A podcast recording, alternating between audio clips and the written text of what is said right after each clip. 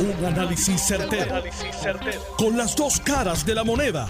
Donde los que saben no tienen miedo a venir. tienen miedo a venir. Esto es el podcast de Análisis 630 con Enrique Quique Cruz. Buenas tardes, mis queridas amigas, amigos. Bienvenidos otro día más aquí en Análisis 630. Yo soy Enrique Quique Cruz y estoy aquí de lunes a viernes de 5 a 7. El licenciado Adolfo Rodríguez se excusó, no va a poder estar con nosotros.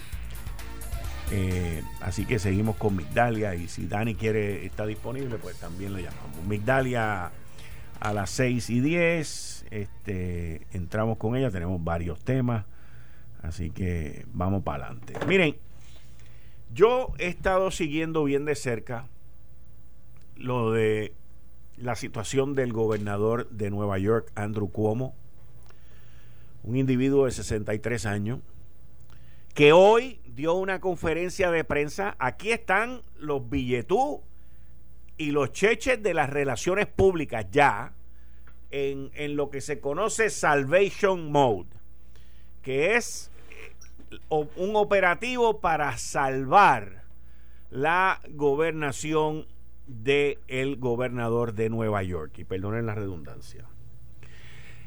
El gobernador de Nueva York, Andrew Cuomo, un demócrata en su tercer término, 63 años, él dice que él estaba graciosito y que él estaba flirting. Eso en español se podría decir prospasarse si la persona con quien está flirting no le cae bien la cuestión, ¿ves? La realidad de todo esto es que los demócratas, que fueron los que llevaron el Me Too Movement, que correctamente demonizaron a Harvey Weinstein.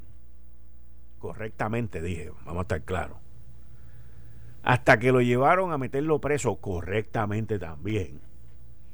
El New York Times y todos estos periódicos de plumitas liberales, tanto allá como acá, están mudos, mudos con las acusaciones que han habido contra el gobernador Andrew Cuomo. Pero eso no termina ahí. La gran mayoría del liderato demócrata, Charles Schumer, todos esos los representantes, los congresistas demócratas, los estatales también demócratas, ninguno se atreve a pedirle la renuncia. El mismo Bill de Blasio, que es el alcalde, que lleva cogiendo palos de Andrew Cuomo desde hace más de dos años, y que ha sido el único que le ha dado bastante palo con esta situación, pero ninguno se ha atrevido a pedirle que se vaya, ninguno. Si el individuo llega a ser republicano, ah, no, olvídate. Pero esa cofradía democrática y de, y de demócratas se protegen, igual que otros grupos alrededor. Lo vemos aquí en Puerto Rico, hay cofradías que ellos mismos se protegen. Las noticias no salen, no se comenta, no pasa nada. Y aquí estamos viendo en la capital del mundo, en Nueva York, al gobernador Andrew Cuomo. Pero la doble vara de los demócratas no está ahí nada más. Está con la estadidad. Corrieron, enamoraron a todos los boricuas que viven allá, miles de ellos que me escuchan todos los días en este programa. Y le digo, si usted votó en Nueva York por Cuomo, ahí lo tiene, acosador. Si usted votó allá por Biden que le prometió la estadidad, ahí lo tiene, está todo el mundo echándose para atrás. Y el último que se acaba de pronunciar al respecto, un congresista hispano, que viene y dice que el 52.5%, no, eso no es suficiente. Charles Schumer, que es uno de los de los líderes del Senado que le podríamos llamar presidente del Senado, allá no le llaman presidente del Senado, allá le llaman líder de la mayoría, de los más flojos y más blandengues que yo he visto, no se atreve a pedirle la renuncia a Andrew Cuomo, le tienen miedo. Y están protegiendo lo que ellos criticaban con el Me Too Movement. Están protegiendo el movimiento que ellos mismos le cayeron a la gente atrás correctamente. Y ahora que uno de los de ellos lo han agarrado, han salido tres damas, tres damas, no es una, no son dos, ahora son tres. a denunciar el acoso sexual de este individuo, ninguno se atreve a pedirle la renuncia. Ninguno. Aquí en Puerto Rico menos. El Partido Demócrata en Puerto Rico no ha hecho ni dicho nada. Ningún líder demócrata en Puerto Rico ha dicho nada. Nada. Ni los populares ni los PNP. Ninguno. Para que usted entienda la doble vara que hay aquí en el discurso. Hoy sale Adriano Espallá, un congresista que ha estado aquí levantando billetes también y dice que el 52.5% que eso no es una mayoría. Y yo le digo, es, eh, ahí usted tiene, ahí usted tiene la prueba más grande puesta en su cara de lo que es ser una colonia, de lo que es estar bajo el yugo de gente que no viven aquí, que nos imponen cosas y que aquí hay una minoría de un 47.5 que le guste esa vaina. Y la mayoría son populares demócratas. La mayoría. Los mismos que no se atreven a denunciar ni a pedirle la renuncia a Andrew Cuomo. Pero se la pidieron a Ricardo Rosselló. Eso sí. Eso sí. Aquí no se atreven. Y allá tampoco. De allá hubo gente que le pidió la renuncia a Ricardo Rosselló. Y ahora con Andrew Cuomo no se atreven. No se atreven. Con la prueba tan contundente. No se atreven. No se atreven. Esa es la doble vara de los demócratas, señores. Esa es la doble vara de la colonia, que venga un individuo y nos diga, no, el 52.5, eso no es una mayoría, ustedes necesitan una mayoría contundente. Charles Schumer, presidente del Senado, no se atreve a decirle a Andrew cómo te tienes que ir, papá, se te fue la guagua, fallaste, como lo hicieron con otra decena de gente. Pero ahora como les toca a uno de ellos, no, ahora no, ahora no se puede. No te metas en eso. Y lo mismo nos hacen con la estadidad. Antes de las elecciones esos tipos eran los más estadistas. ¿Por qué? Porque las encuestas le decían, tienes que apoyar la estadidad, porque los 5 millones que viven allá, que van a votar demócrata y votaron demócrata, apoyan la estadidad para Puerto Rico porque saben que es lo justo, pero no, no se atreven. Y, y el miedo, y la cobardía de los populares demócratas aquí en esta isla que están bombardeando, no quieren que votemos. Si ellos están tan seguros de que nosotros no vamos para ningún lado, déjame votar. Empuja que el Congreso apruebe eso. Si yo fuera ellos con, la, con el discurso que ellos dan, con el verbo que ellos dan, con las cartas con el miedo que ellos escriben allá a Biden y a Kamala Harris, deberían estar diciendo, vamos a votar que los vamos a derrotar. Como digo yo, vamos a votar que los vamos a derrotar. Y nos enfrentamos en las urnas y ya está. Y el que gane, ganó. Y se acepta la mayoría, como está ocurriendo ahora, que no la quieren aceptar. Pero no aceptan el acoso sexual de los demócratas. No aceptan la mayoría estadista de aquí de Puerto Rico. Y la boicotean y se callan y meten la cabeza debajo de la tierra como una avestruz con el comportamiento de Andrew Cuomo. Ese es el liderato demócrata que hay en Washington. Nidia Velázquez ha dicho algo sobre Andrew Cuomo. Ustedes han escuchado a Nidia Velázquez decir, una demócrata de alto rango en el Congreso, decir, este señor se tiene que ir. No. No, están todos avergonzados, pero todos son cómplices de la doble vara de los demócratas, señores. Cómplices, son cómplices. Mire, esto va a dar cabida a muchas discusiones. Esto va a dar cabida a verle la cara verdadera a aquellos que vienen aquí a buscar billetes que hoy no se atreven a pedirle la renuncia al gobernador de Nueva York con tres acusaciones. No una, no dos, tres acusaciones de acoso sexual. Esto no es acoso laboral. Esto no es que la miró. No, no, él habló. Él invitó. Él directamente insinuó Esto sin contar el otro escándalo que allí se lo han mantenido callado, porque como ahora están bregando con la, con la cuestión esta del acoso sexual, sin contar los viejitos que se murieron en los hogares de ancianos estatales por culpa de él, por él haber permitido que metieran en esos hogares de ancianos a, viejitos que estaban ya contagiados con el COVID y lo escondió también. CNN cómplice también de esto. Ahora le tienen prohibido, para que lo sepa, según el Washington Post, le tienen prohibido al hermanito entrevistar al hermanote. Ya no lo puede entrevistar, ya no es chiste, ya no es de mamá, de quién es el favorito. No, no lo puedes entrevistar, porque tu hermano está radioactivo.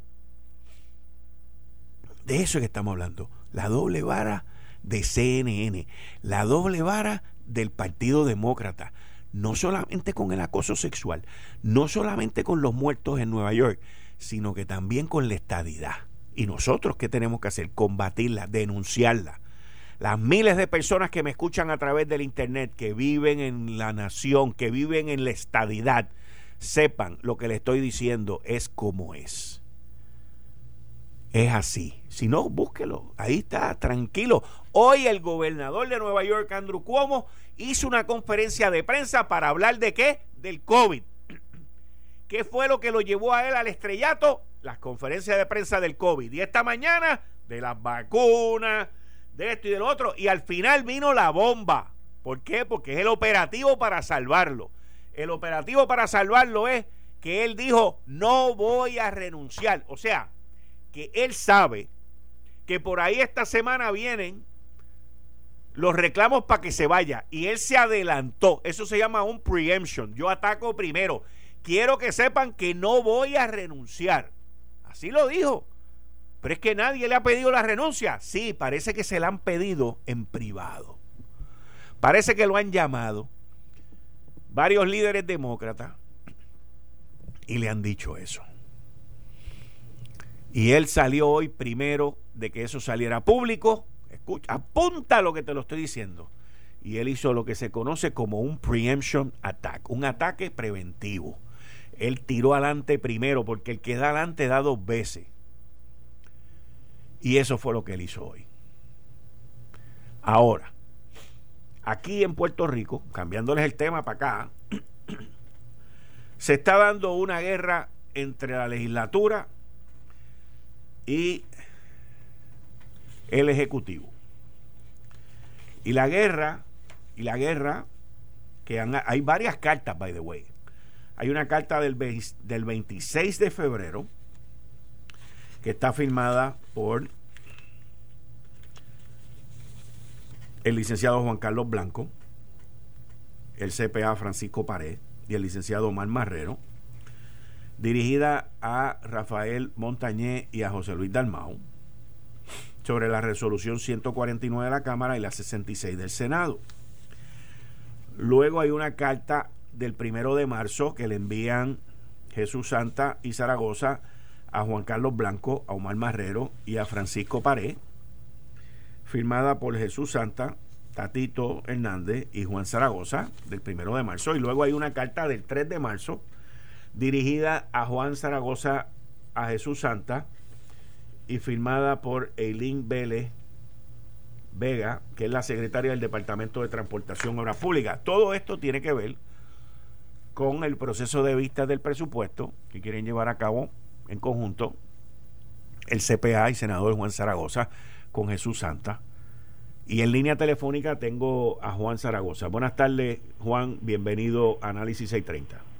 Buenas tardes, Kike. Gracias por la oportunidad de hablar contigo y con el país. Bueno, aquí hay tres cartas y tengo entendido que hay otra carta que sale hoy, pero vamos a empezar de manera resumida con el recuento de las, de las misivas que han llevado a cabo. 26 de febrero, dirigida... Sí, interesantemente, e, esa del 26 llega el primero de marzo. Ah, llegó el primero de marzo. Sí, llegó el primero de marzo.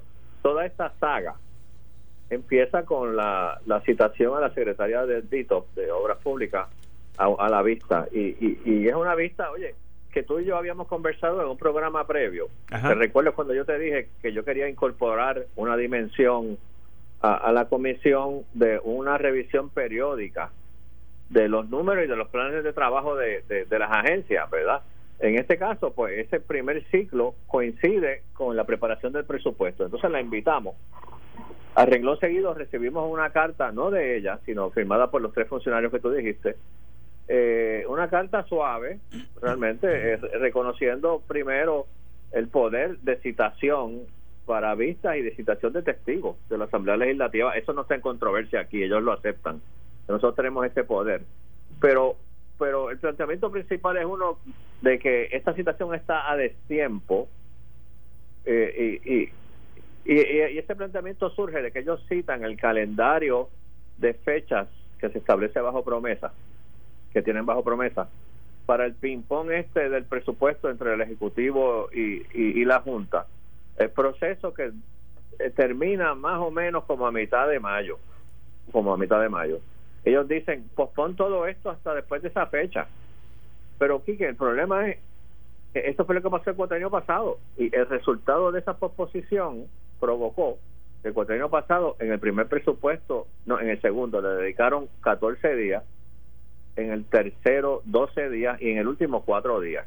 Esa ha sido la norma cuatrenio año tras año, inclusive cuando usted era secretario de Hacienda también lo dejan para lo último y el anterior también, o sea, no sé por qué, aquí hay una costumbre, no estoy hablando de las vistas en la Cámara y, en el Senado, pero aquí hay una costumbre de dejarlo eh, el, presupuesto para última hora. cierto, cierto. y entiendo, y ustedes están también, o sea, ustedes lo quieren cambiar porque eso está mal de dejarlo por última hora. En eso estamos claros. Seguro, y es que, es que la gente... Eh, entonces, pues, siguiendo con la carta, ese es el planteamiento principal. Ellos solicitan que si podemos posponerlo, este, nosotros le contestamos, le decimos que no, que, que, que, no estamos a destiempo, que, que de hecho, en, si examinamos con detenimiento el presupuesto sometido por el gobernador y lo comparamos con el de la Junta, en el 95% de las partidas están de acuerdo. Hay unas partidas específicas que son las que sumadas suman los 650 millones de diferencia, 10.7 versus 10.6, 10.050, algo así. Pero son unas partidas bien puntuales. En el grueso de las agencias, tú entras al presupuesto y son las mismas, junta, junta ejecutivo, ¿verdad? Entonces nosotros planteamos, mira, no tenemos por qué estar esperando a que termine el ping-pong para que se radique, para porque son, son docenas de agencias vamos a empezar el proceso. Está aquí no, Quique, no, nuestra intención, y nosotros habíamos hablado anteriormente, no es hacer un circo, no es maltratar a nadie, es, un enfoque gerencial. Mire, usted lleva ahí dos meses, dos meses y medio, tres meses. Dígame cuál fue el cuál es el diagnóstico de su agencia. Dígame cuáles son su, su cuál es su plan de estratégico, cuál es su plan de trabajo. Eh, porque a fin de cuentas, el, y tú que has trabajado en la empresa privada, el presupuesto es un reflejo del plan de trabajo. El presupuesto no es un ejercicio puramente matemático. En lo que tú vas a gastar el dinero es un reflejo de hacia dónde va tu organización. Y eso es lo que queremos, ¿verdad? Ahora, te, voy a hacer, este, te, voy a hacer, una pregunta. Una, una pregunta real. No legal, no constitucional. Una pregunta real. Básicamente, después de la ley promesa, el ejercicio del presupuesto se basa principalmente entre el Ejecutivo y la Junta de Supervisión Fiscal con el plan fiscal. Todo lo demás, y estoy hablando desde un punto de vista práctico, no legal, no constitucional, todo lo demás es eso mismo, un ejercicio, cierto o falso. No, no, falso, porque de hecho, promesa de ninguna forma eh, excluye a la legislatura del proceso. No, lo, no, lo excluye, pero le quita el poder. Sí, pero eh, es que fue que la legislatura pasada decidió claudicar y no insertarse en el proceso. Nosotros decidimos, y mira aquí que, yo me alegro que traigas ese punto porque eh, mucha gente dice, mira, si al final de cuentas aquí la Junta es la que decide el número. Sí, y es verdad. Pues, pues, pues, pues ¿para qué vamos a hacer vistas de presupuesto? Lo que pasa es que eso parte de un desconocimiento de cómo funcionan el gobierno y las vistas. Porque la vista no es meramente, o sea, eh, decir eso, que sería decir, pues mira, ya que la Junta decidió que a educación le vamos a dar un cheque de 2.500 millones, porque ella lo gaste como ella quiera. No, no es que las vistas, no solamente, de hecho, usualmente el propósito principal de las vistas de presupuesto no es discutir el numerito mágico, es discutir las prioridades en que, tú, que tú vas a tener para gastar ese dinero. Esa es la parte clave del presupuesto. Entonces, mucha gente dice, mira, si ya la Junta ya la Junta decidió que lo gasten como quiera, pero es que no puede ser. Eh, es que las vistas no son meramente para el numerito. En ausencia de la Junta, Quique, eh, eh, en, en ausencia de la Junta, nosotros, Hacienda, OGP, Fortaleza, cuadrábamos los números y decíamos, este es el presupuesto, pero las vistas se hacían y las vistas se hacían no para discutir el numerito, porque muchas veces el, el secretario de agencia no tenía, ya, Fortaleza le había dicho no pida más chavo, era para decir yo te estoy dando 300 millones, ¿en qué tú lo vas a usar? Dime que, cuáles son tus prioridades y ese es el valor que tiene que tiene la vista de presupuesto. En nosotros decirle, oye, eh, de secretaria de Dito, tú tienes carreteras, tú tienes transporte marítimo, tú tienes obras públicas, todo esto suma 700, 800 millones. ¿Cuál es tu plan para mejorar la carretera?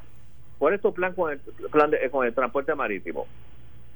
Porque es que no es que no, es que no hace sentido que digamos la junta lo decidió pues, pues apague y vámonos que lo gasten como quieran no así no es como, como, como si funciona ninguna organización ahora te pregunto ¿Cuál es el tema entonces? Que porque, porque la prensa sale que es bajo órdenes del Ejecutivo. El Ejecutivo entonces le dio instrucciones a estos secretarios de que sigan con sus funciones y no dejen que esta gente los moleste? Bueno, el Ejecutivo nos está solicitando a nosotros una prórroga hasta después de mayo. Nosotros le hemos contestado consistentemente que no. Y estamos dialogando con ellos. ¿Y cuál es la razón de la prórroga? Se están reguindando del planteamiento puramente legal de que de que no se pongan a mirar esto hasta que la Junta y ellos llegan a un acuerdo.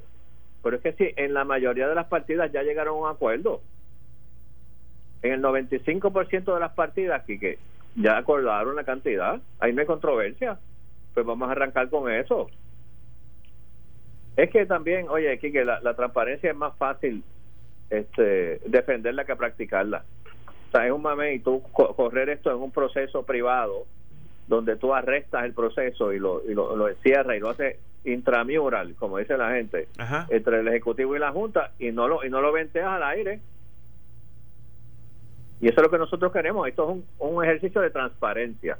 Vamos a discutir, vamos a hacer las cosas vamos a hacer las cosas como se, siempre se debieron haber hecho. Si yo fuera el gobernador, si yo fuera el gobernador, que no lo soy, pero este, si yo fuera, esto se me acaba de ocurrir ahora, by the way. Ajá. Si yo fuera el gobernador, yo te contestaba a ti y a, y a José Luis Dalmao. No, a, ti, a José Luis Dalmao, a Tatito y a Santa. Mira, yo no tengo ningún problema.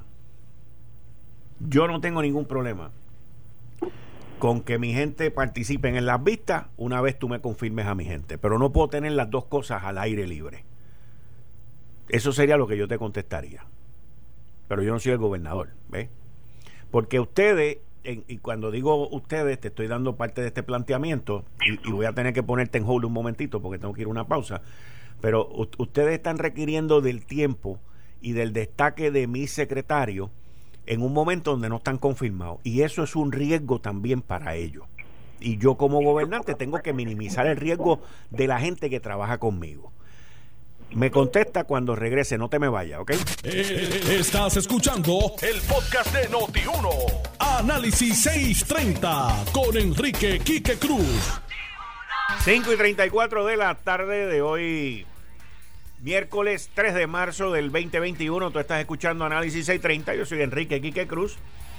Y estoy aquí de lunes a viernes de 5 a 7 en línea telefónica. Estoy con el presidente de la Comisión de Hacienda, el CPA Juan Zaragoza que lo dejé con una pregunta. Le dije, mira, si yo fuera el gobernador, yo te diría, mira, yo pienso de esta manera. Esa sobreexposición de mi gente, ya vamos a entrar en tres meses en que yo estoy gobernando y no me han confirmado uno solo. Yo le doy rienda cierta que todo esto se resuelva, pero resuelvan ustedes la cuestión de, de confirmar la gente para que todo el mundo trabaje bien aquí. Eso sería lo que yo te diría. ¿Qué tú me contestarías para atrás? Bueno, que te felicito por esa actitud paternalista con tus pollitos, pero que... Bueno, es, una, es una, eso no es una actitud pollito, es una actitud de buen jefe, porque tú tienes que cuidar a la gente tuya. Sí, tú tienes que protegerlo, pero yo entiendo que si llevas cinco meses en el puesto, que no seas capaz de venir aquí a, decirle el diagnóstico de lo que encontraste y cuál es el plan de trabajo. Bueno, oye, yo no sé, eh, para los, perdóname, para los estándares míos, yo tengo 61 años, los sitios que yo he trabajado, cinco, cuatro meses, cinco meses es, un montón de tiempo para tú poder hacer una evaluación de las condiciones de, no olvídate de, eso. olvídate de eso. En eso estamos de acuerdo. Yo te estoy diciendo que el issue no son los cinco meses. El issue es el que tú no me confirmas a mi gente y me los quiere meter allí a una sobreexposición. Claro, e, ese es mi issue. lo que pasa es que tú, estás usando un planteamiento que intuitivamente hace sentido como mecanismo de presión para que yo te, exacto el, el, mismo que ustedes el mismo que ustedes están utilizando conmigo como mecanismo de exposición a la gente que yo nombré pero es, es, un tome es que no le atribuya no le atribuya intención esas intenciones de nosotros o sea no es, no es nosotros nosotros no es para exponer a la gente y hacer una inquisición aquí. Es que eso es lo que ese es el problema aquí que, que es que lo grande de todo esto es que nosotros estamos tratando de hacer las cosas como siempre se debieron de haber hecho. Y estoy de acuerdo. y by the way, estoy de acuerdo. Aquí, pero no me deja de sorprender todas estas todas estas malas intenciones y conspiracy theories que hay detrás de esto cuando cuando a mí me parece que es lo más lógico que se haga. Es que claro, yo no puedo entender tu punto, esto es un juego de ajedrez. Exacto. me dice, pues mira, esto es dando y dando. Exacto. tú, tú me podrías decir, arranca citando a los que no están sujetos a confirmación. Ah, yo con eso yo con eso no tengo problema tampoco. Sí, eso sería una alternativa. Ningún problema. Ningún problema. Todos, los que están debajo de la sombrilla no están sujetos, o casi siempre va el de arriba. Sí. Este, eh, por ejemplo, Hacienda, a, a FAF, eh, Departamento eh, del Trabajo. Hay una, hay un montón. O sea, aquí tenemos taller por un montón de semanas de gente que no está sujeto a confirmación, pero vamos a empezar a mover la rueda. Ah, es que fíjate, fíjate cómo en la conversación empezaste diciéndome que yo era paternalista y estamos estando de acuerdo ya. Porque yo estoy de acuerdo, yo estoy de acuerdo con que hay que empezar temprano, pero también tengo que estar de acuerdo con que yo tengo que proteger a mi gente. y yo no digo, fíjate, yo no estoy diciendo, yo personalmente en mi mente, no estoy diciendo que ustedes lo están llevando allí un paredón. Yo lo que estoy diciendo es, me los están exponiendo sin haberme los confirmado y vamos por paso. O sea, porque desde el paso mío, por ejemplo, en mi, en mi punto de vista analítico, yo digo, ¿cuál es el primer paso? Ah, el primer paso es la confirmación. ¿Cuál es el segundo paso? Ah, el presupuesto, pues está bien, pero vamos a terminar con el primer paso. ¿Ves? Oye, yo, yo, yo te entiendo, yo creo que, que, que, que, es genuino, que es válido que la gente, algunos de los citados se sientan intimidados por el proceso, tú sabes este pero por otro lado pues tú sabes es que no, no sé yo creo que sí. Se hizo un buen proceso de selección de secretario. En dos o tres meses tú puedes tener una idea seguro que sí. y, si no puedes contestar la pregunta someter la información después por escrito. O sea aquí esto no es un circo romano. No solamente eso hubo un buen proceso de transición. Exacto entre ellos mismos, exactamente. hubo un buen proceso de transición porque el alcalde sacó un montón de cosas que estaban ahí sin hacer también. Y mira aquí que casi, y, tú que has tenido experiencia gerencial, cuando la gente pasa de trabajo, en, de, de, trabajo, de ser empleado de línea, a hacer trabajo de supervisión, eh, el, el, la mayor fricción la crea el rendimiento de cuentas. Sí. En esta transición, cuando tú tienes, cuando tú estás, cuando tú estás por ahí de empleado de línea, tú vives feliz. Cuando tienes que rendirle cuenta a alguien a fin de mes o trimestral, a una junta de directores o, a, un jefe regional, ahí, se ahí no duermas más tranquilo. yo reconozco que el rendimiento de cuentas crea fricciones, pero es, también es necesario para que la organización corra. Yo estoy 100% con el rendimiento de cuentas. 100%. Fíjate que lo hablamos anteriormente. Yo, yo, estoy, seguro, yo estoy de acuerdo con eso. Pero también entiendo que que yo tengo que proteger a mi grupo de trabajo y que tenemos que empezar con uno, con dos y con tres. Por ejemplo, eso que estamos hablando ahora, yo no tengo problema con, con los que hayan estado en la administración pasada, que están ahí, no tengo ningún problema. Pero con los que acaban de entrar, confírmenme los primeros. Porque es que, o sea, tú tienes que llegar a un happy medium. Esa es mi opinión. Por, eso fue que te dije desde el principio, la pregunta ni es legal ni es constitucional. Seguro, seguro. Sí, no, lo que pasa es que cuando usan la palabra proteger, uno protege de un peligro pues, sí, pues, pero... y, lo que pasa es, claro, como yo soy en el que está al otro lado de la verja, pues yo digo, pero es que yo no te voy a someter a ningún peligro, pero lo del peligro es relativo. Hay gente que puede sentirse amenazado porque tú lo citas a tu programa. Hay, hay, gente que se siente así, aunque yo trato a todo el mundo con mucho respeto. Exacto pero yo puedo entender que la gente diga, no, espérate, allí va a estar Zaragoza, allí va a estar Santa, tú sabes, me pueden pueden hacer quedar mal a, los, a, los, compañeros. También, tiene, también tienes que ver, también tienes que ver la experiencia previa de lo que ocurrió en las vistas, principalmente con la Secretaria de Educación. Sí, y lo, y lo, y lo sabemos, lo sabemos. Y sabemos que eso vicia el, proceso. Eso, eso, eso, eso. Está bien. Bueno, yo sigo aquí y tú, muchas gracias. Seguimos a tus órdenes. Como siempre, Quique. Y vamos a ver si esto llega a algo ah, antes de mayo. Sí, mira, y te iba, iba a dirigir al, país completo, a toda esa gente que te escucha, que si entren a mi página, zaragozasenador.com, nosotros creamos una herramienta para que la gente evalúe el presupuesto de todas las agencias del país. Entras a zaragozasenador.com y entras, entras a herramienta ciudadana para la evaluación del presupuesto. Ahí están todas las agencias presupuesto del año pasado, presupuesto propuesto por el gobernador, presupuesto propuesto por la Junta y la reconciliación. Los invito a que entren ahí para que se entretengan. Yo voy a entrar, lo voy a ver, voy a entrar y voy a ver tu herramienta y hablamos de envía, Me envías tu comentario. Sí, cuenta con eso, eso va. Muchas gracias. Bien, ahí ustedes escucharon al senador por el Partido Popular y presidente de la Comisión de Hacienda, Juan Zaragoza. Seguimos rápido aquí con los patines puestos, ahora con la licenciada Zoé Lavoy. Buenas tardes, licenciada, ¿cómo está usted? Buenas tardes, Quique. Buenas tardes a ti y a todos los radioescuchas y obviamente al equipo allí en Noti1. Yo hoy abrí con el tema de la doble vara de los demócratas con el tema de acoso sexual y con la estadidad. Y usted es una demócrata, participante de convenciones y todo ese tipo de cosas. Y yo sé que usted va a estar de acuerdo conmigo. No te estoy poniendo en el potro, pero yo sé que ¿qué tú dirías ahora mismo con la situación que está pasando con el gobernador de Nueva York? Que han salido tres damas a acusarlo de acoso sexual. Que él primero trató de nombrar a una persona que investigara independiente, que después trató de nombrarlo a una juez y terminó haciendo lo que dice el libro y la ley, que es dándoselo a la Attorney General de Nueva York. A la Attorney, correcto, correcto. Y dándole los poderes de supina y de interrogación. En adición pues a eso, en adición a eso, él hoy hizo una conferencia de prensa y dijo, "No voy a renunciar." Y yo no he escuchado, Zoe, no he escuchado a un solo líder demócrata de Nueva York, ni a Charles Schumer, ni a Nidia Velázquez, ni a Adriano Espaillat, que dice que tenemos que tener ahora una supermayoría para ser Estado, ni a la misma Alexandra Ocasio. Alexandra Ocasio dijo que hay que investigar. Todo el mundo dice, mira, te voy a decir dónde yo veo la hipocresía de todo esto. Cuando era el movimiento Me Too, había que matar y secuestrar a todos los, tipos de esto. Que estoy de acuerdo. Que había que enjuiciarlo y salir de ello. Pero ahora los demócratas vienen con una frase nueva. Y esta es la parte que a mí me molesta. They must be heard. Ellas tienen que hablar. Pues que ellas ya hablaron.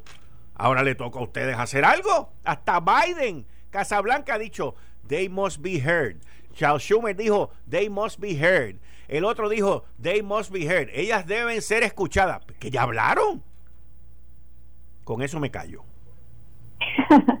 Mira, Quique, déjame para que la gente, porque tú y yo estamos bien pendientes a, cosas, ¿verdad? Y quizás no todo el mundo está al tanto de lo que está pasando. Este gobernador eh, que se hizo yo creo que más famoso que, que antes por el tema del coronavirus. Por las conferencias de prensa que hacía todos los días sobre el coronavirus. Exacto.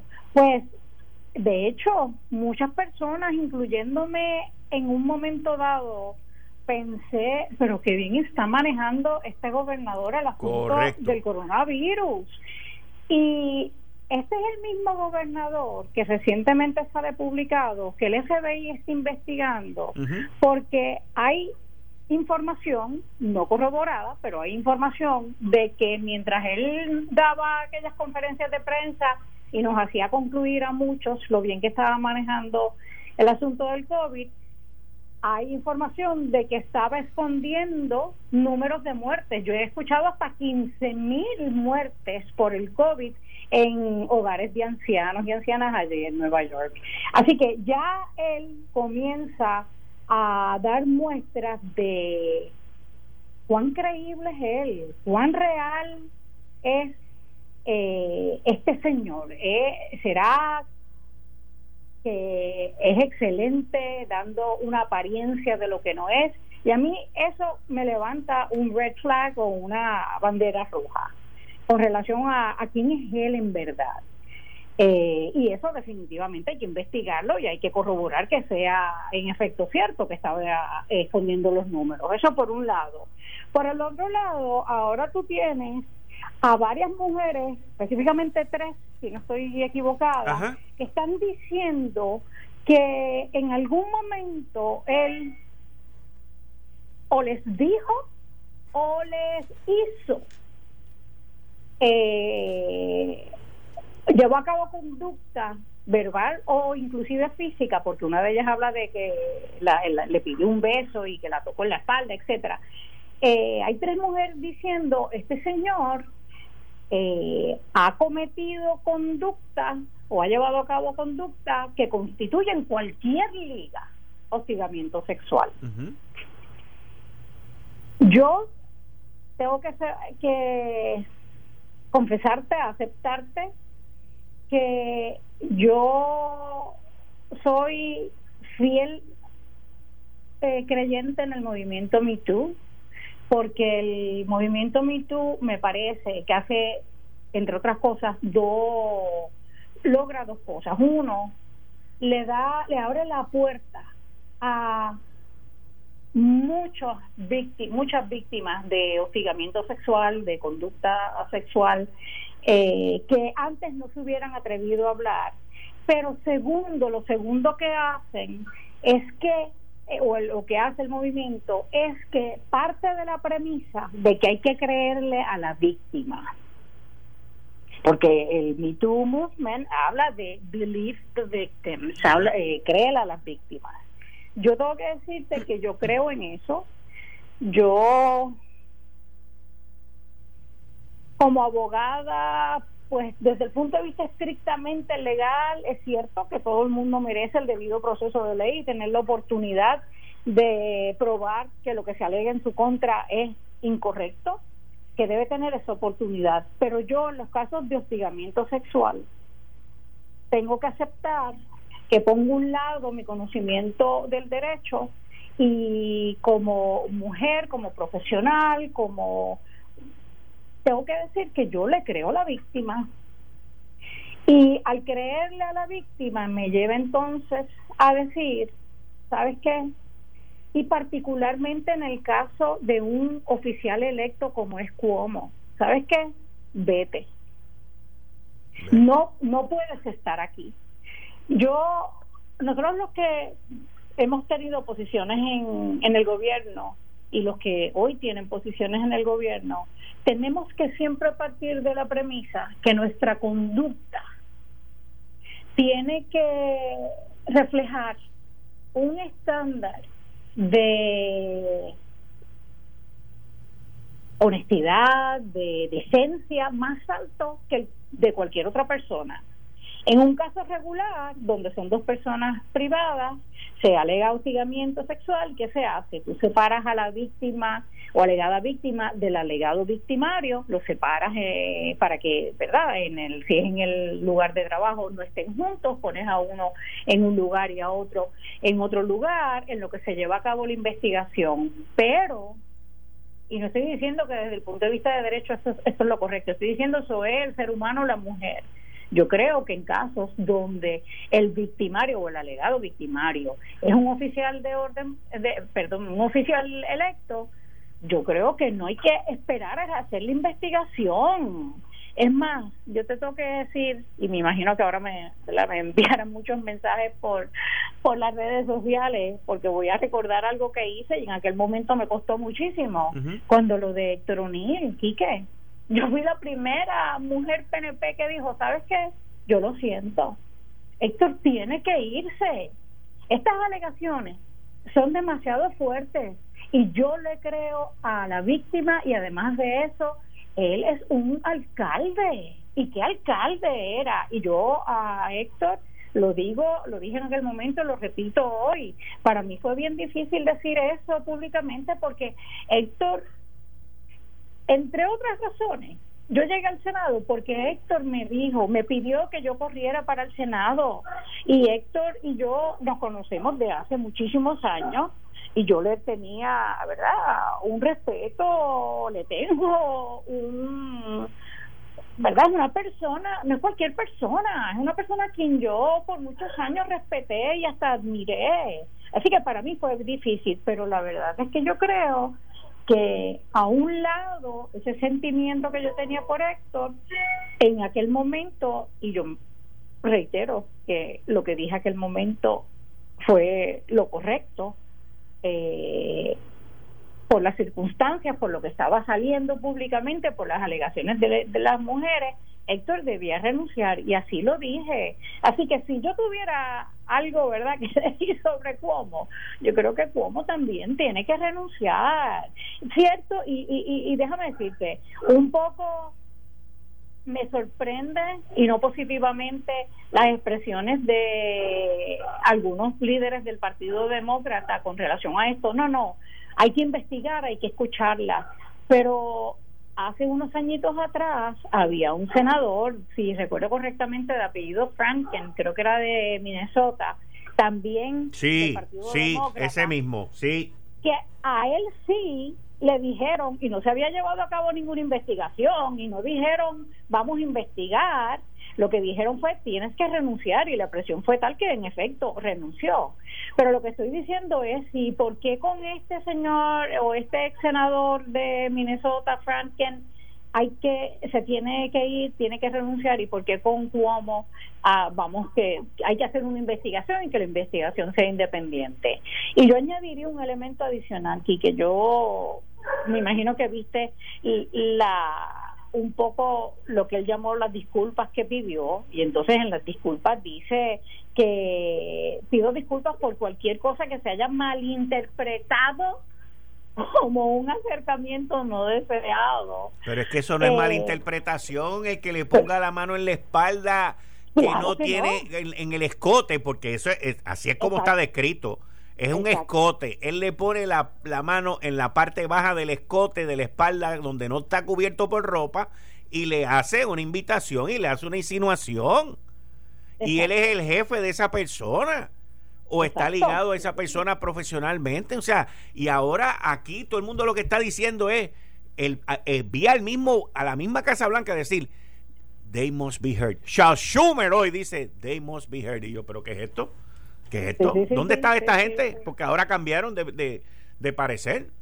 Creo que las creo que las expresiones de líderes del Partido Demócrata han sido eh, primero diferentes a las que anteriormente han hecho en otros casos y verdad habría que preguntar por qué porque las circunstancias son muy parecidas en este caso que hablamos de Franken el senador de Minnesota y este gobernador de Nueva York y particularmente de las mujeres habiendo seguido en cierta forma la carrera política de Nancy Pelosi. Ella ha sido siempre muy vocal a favor del derecho de las mujeres, a favor de la protección de las mujeres.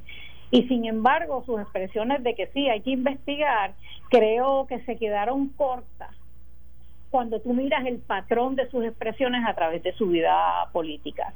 Yo no te sabría contestar por qué es que hay esa diferencia en las posiciones de estos líderes demócratas, pero yo, no la abogada, sino la mujer, el ser humano, creo que como se tiene que ir, él debe irse porque entre las alegaciones que se están haciendo con relación a las muertes estas en los hogares de ancianos y ahora con tres mujeres, no una, tres mujeres diciendo que, él que, que ellas han sido víctimas de él por hostigamiento sexual, me parece que no hay más nada que buscar, no hay más nada que esperar. El estándar para los eh, las personas electas, los, los, oficiales del gobierno, tiene que ser más, más alto que el estándar para el resto de la población. Esto fue el, podcast de Notiuno. Análisis 630 con Enrique Quique Cruz. Dale play a tu podcast favorito a través de Apple Podcasts, Spotify, Google Podcasts, Stitcher y notiuno.com.